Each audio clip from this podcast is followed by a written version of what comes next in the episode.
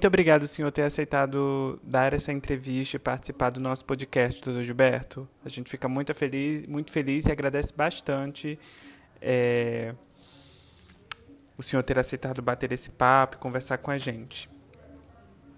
O senhor trabalha na Rede DOR, não é? Não, de novo.